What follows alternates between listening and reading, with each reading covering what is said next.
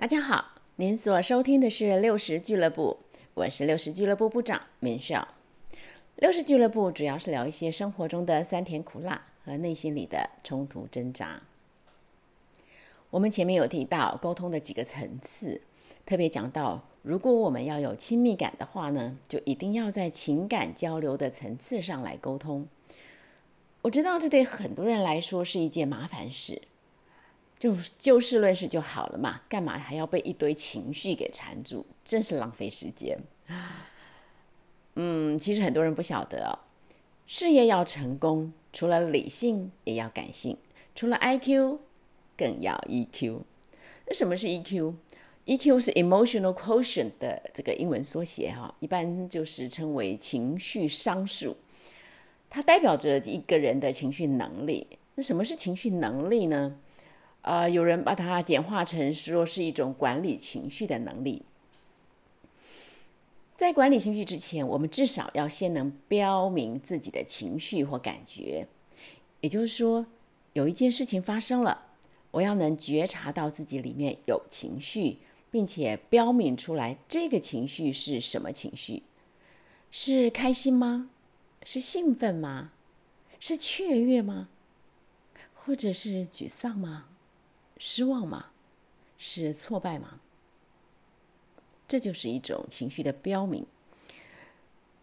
那我们上次提到哦，很多人其实连感觉自己的感觉都有困难。明明有着快乐的情绪，却是感觉不到；明明受伤很重，心都已经碎成片片了，却是没有感觉。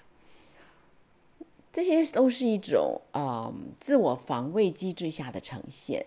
都是有原因的，也许我们以后找机会可以来聊一聊，什么原因造成了我们会把自己的情感冰冻起来。但无论如何啦，好消息是呢，这些都是可以练习的。就举我们家老爷子为例哦，他是学土木的，我常说他又土又木。这又土又木四个字，我没有任何贬义的意思啊。好，因为又土又木也表示他有着别人没有的憨厚老实啊。不过，在情感表达上说他又土又木，我还真的觉得不夸张诶，因为他真的是个没有感觉、没有情绪的人。嗯，或者更正确的说法，应该是他感觉不到自己的感觉。不管是多大的欢乐，他老先生有是淡淡的，没有雀跃感；不管是多大的挫折，他也还是淡淡的，好像没发生什么事一样。嗯，也许有些人会说：“哦，这太好了，完全没有被情绪化绑架的困扰。”嗯，的确哈，做他的同事，不管是上司还是下属，应该都是很幸福的事。可是做他老婆的鄙人在下姑娘，我可就苦了。我的喜怒哀乐在他身上永远别想找到共鸣。我们不会吵架。因为对于一个没有情绪感觉的人来说，想吵也吵不起来。所以，我们外表看起来是琴瑟和鸣，实际上是相敬如宾。偶尔会相敬如冰，哈，冰冷的冰，就是我跟他冷战的时候。但是绝大部分我们都是相敬如宾啊，宾客的宾。但是如果夫妻两个人只能是客客气气的宾客关系，毫无亲密可言，那那要婚姻干嘛呀？哦，不过很感恩哦，很感恩啊！后来我们参加了一个恩爱夫妇三天两夜的工作坊，在那里我们第一次学习到什么是感觉。原来感觉没有对错，原来。不在感觉层次沟通，就不可能有亲密感。原来接住妻子的情绪是丈夫无可旁贷的责任，同样的，接住丈夫的情绪也是妻子的天职。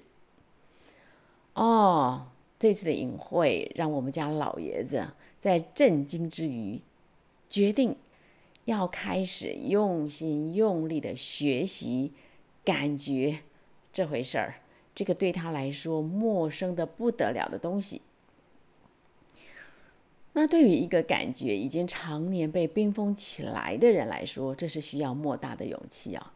这是一个向着内心的探索之旅，也是一个冒险之旅，因为你永远不知道会发现什么。那我真的很感谢他，愿意为着老婆走上这一趟冒险的旅程。学习的过程基本上很艰辛，有的时候也很挫败。但是呢，现在的他不但有感觉了，会感会讲感觉了，能标明感觉了，还能感觉别人的感觉。更稀奇的是，我们家老爷子哦，现在也会因为感动、伤心流下眼泪。对一个妻子来说，我觉得那真的是最美的一幅画面。我知道一定有不少人对于感觉自己的感觉、标明自己的感觉觉得很困难，对于另外一半用情绪化的表达也十分抗拒。所以一听到必须要在情感交流的层面做沟通才能创造亲密感，就觉得很气馁啊。平常不管是说想法、做评论，都可以头头是道，但就是说不出感觉，也没有办法理解对方的感觉。但是敏少想要鼓励大家，没有问题的，认识自己的感觉，标明自己的感觉，把它沟通出来是有方法的。最难的不是方法，是勇气。只要你愿意冒险走一趟内向探索的旅程，剩下的只是方法，而方法永远是最简单的。也许找一个机会吧，咱们可以聊一聊什么叫做标明情绪，又如何标明出来、沟通出来才是最有效的。无论如何，美少祝福您在表达感觉、创造亲密的路程中恩典满满。咱们下回聊。